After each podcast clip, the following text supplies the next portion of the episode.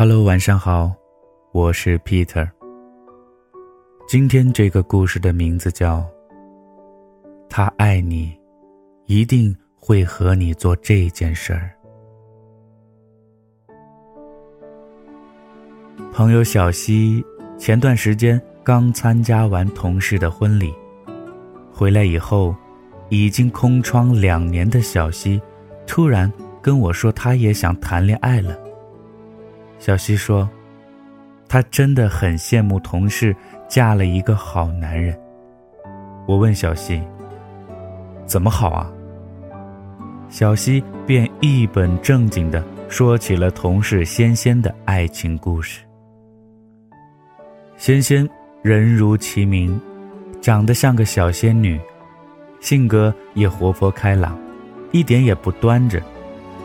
仙仙是个北方姑娘。在上海工作。二零一二年，仙仙大学毕业，追随初恋男友张宁从山西老家来到上海。仙仙在外企做翻译，张宁在汽车公司做销售。初到上海，仙仙和张宁的生活虽然拮据，但是张宁对仙仙特别好。张宁主动承担了家务活儿。周末也会带仙仙去看电影和逛公园。每次和朋友聊天，仙仙总是一脸幸福地说自己找了个好男友。朋友却调侃仙仙：“张宁找到你这样的傻白甜，才是真的赚到了。”仙仙只是笑笑，并不答话。那时候虽然穷，但是仙仙从没想过会分开。然而事情。并没有朝仙仙理想的局面发展。张宁的工作非但没有起色，业绩还一度下滑，他开始变得焦躁和颓废。那段时间，张宁沉溺于网络游戏，周末不是在网吧就是在酒吧。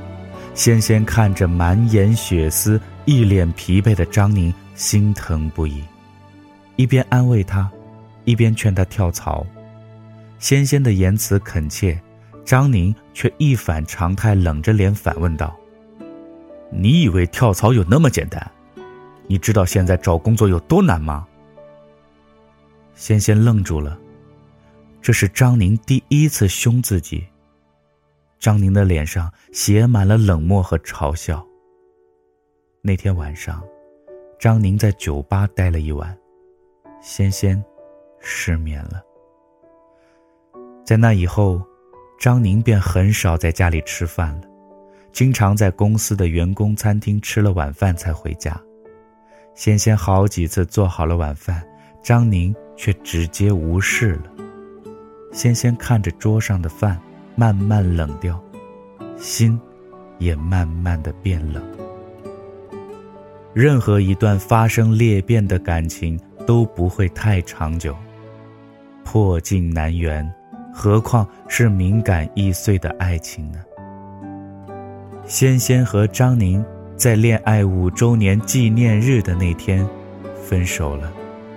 仙仙提前预定了餐厅，和张宁说起的时候，张宁一脸茫然地问仙仙：“怎么突然想到吃西餐了？”仙仙脸上微笑的表情突然凝住，沉默了片刻。仙仙轻咬着嘴唇说道。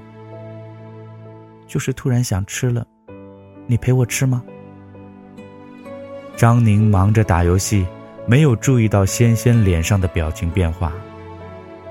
张宁摇摇头，不耐烦地说：“我吃过了。”仙仙强忍住眼泪，假装没事的笑笑说：“那我一个人去吃了。”那天晚上。仙仙一个人在事先预定好的西餐厅点了一份黑椒牛排，牛排的口感鲜嫩，仙仙却哭得很狼狈，连精心画好的妆容也花了。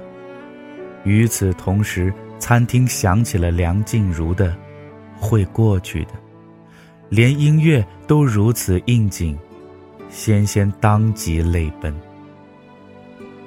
仙仙离开的时候，服务生送给他一支鲜艳的红玫瑰，仙仙有些诧异。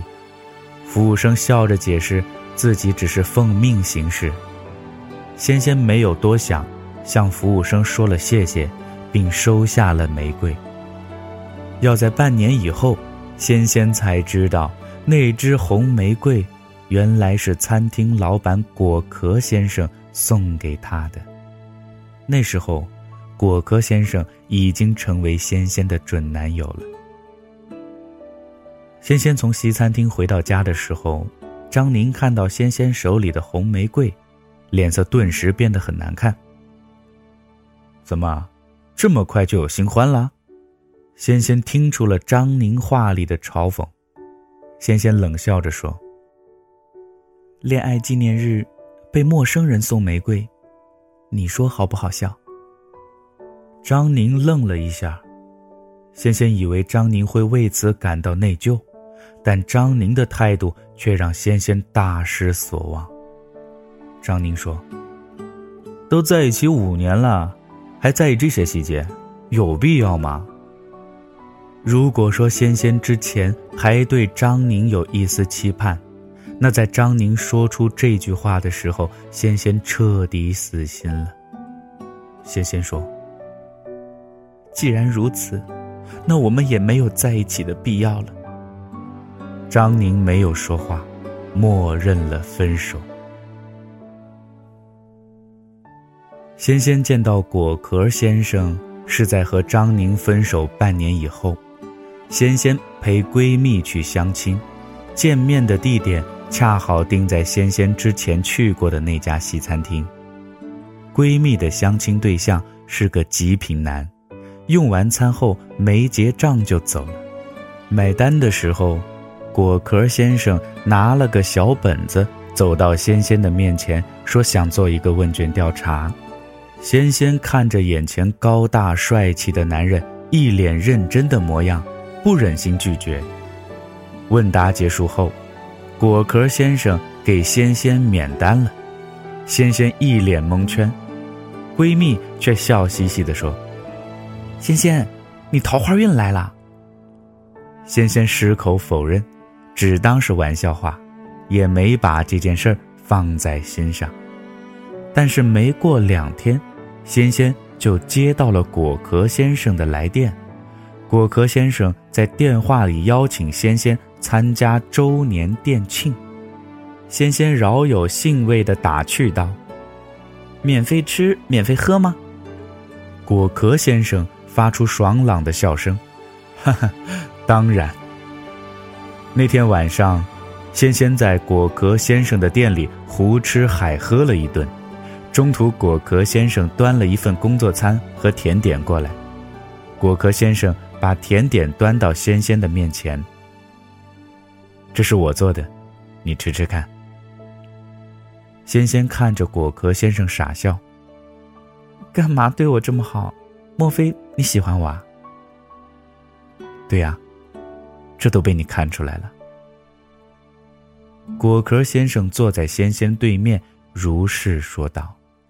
仙仙脸上一片绯红，慌忙的低下头吃东西。果壳先生脸上浮现出一抹淡淡的笑容，自顾自的吃起了工作餐。仙仙回去的时候，果壳先生。送给他一支红玫瑰，仙仙看着娇艳欲滴的红玫瑰，恍然大悟：“原来是你呀！”果壳先生笑着点点头。那天的牛排，你只吃了三分之一不到，我还以为是太难吃了，本来想再做一份的，总不能让你饿着肚子啊。但是又怕这样很冒昧，所以就。仙仙抿着嘴偷笑，眼神突然变得温柔起来了。没过多久，仙仙和果壳先生就在一起了。跟张宁不一样，果壳先生是个心思细腻、懂得珍惜的人。仙仙常说，和果壳先生一起之后，最幸福的事就是和果壳先生吃饭。果壳先生知道仙仙喜欢吃什么。不喜欢吃什么，在法国学过烹饪的果壳先生总能抓住仙仙的胃口，做出美味又营养的食物。仙仙从来没有一个人吃过晚饭，不管多忙，果壳先生都会陪仙仙吃了晚饭再去忙别的。恋爱满两年的时候，果壳先生向仙仙求婚。偌大的西餐厅里，果壳先生在全体员工的见证下单膝着地，深情地望着仙仙说道：“我想为你做一辈子的饭，你愿意跟我一起吃饭吗？”果壳先生别出心裁的求婚，让一向神经大条的仙仙红了眼，在一片祝福声中，仙仙。答应了果壳先生的求婚。仙仙后来问过果壳先生为什么会喜欢自己，果壳先生说：“我从来没见过哪个女孩在美食面前还哭得那么惨。我猜，你一定经历了很难过的事情。如果美食可以减少你的难过，该多好。还好。”我现在做到了。电影《大内密探零零发》中，每次和周星驰吵架后，刘嘉玲都会温柔的问周星驰：“老公，你肚子饿不饿啊？我煮碗面给你吃好不好？”这一招屡试不爽。电影中，只要一碗面，之前的干戈便可以化作玉帛，而日常生活中，你会发现，那个总是关心你有没有吃饱穿暖、饿了给你做饭、冷了给你添衣的人，除了亲人以外，寥寥无几。真正心疼你的人，并不会说太多天花乱坠的话，更多的时候，只是默默关心你是否吃饱、穿暖。当恋人开始关心你有没有吃饭，并愿意带你去吃饭的时候，请相信他是真的爱你，并把你当成了家人。金星说过这样一段话：如果一个男人心疼你挤公交，埋怨你不按时吃饭，一直提醒你少喝酒伤身体，阴雨天嘱咐你下班回家注意安全，生病时发搞笑短信哄你。请不要理他，然后跟那个可以开车送你、生病陪你、吃饭带你、下班接你、跟你说什么破工作别干了，跟我回家的人在一起。真正爱一个人，会下意识设身处地的为对方着想，尽自己的所能帮助对方解决问题。反观那些只会说一些情意绵绵的话，却从来不付诸行动的男人，请你相信，他对你的爱也仅仅是停留在嘴皮子上说说而已。幸运如仙仙的姑娘，终于在经历了一段失败的爱情以后，找到了可以托付一生的真爱。我们穷尽一生，想要寻找的，也不过是一个。能一起吃饭的爱人。那么今天的故事呢，就说到这儿了。我是 Peter，咱们明天再见了。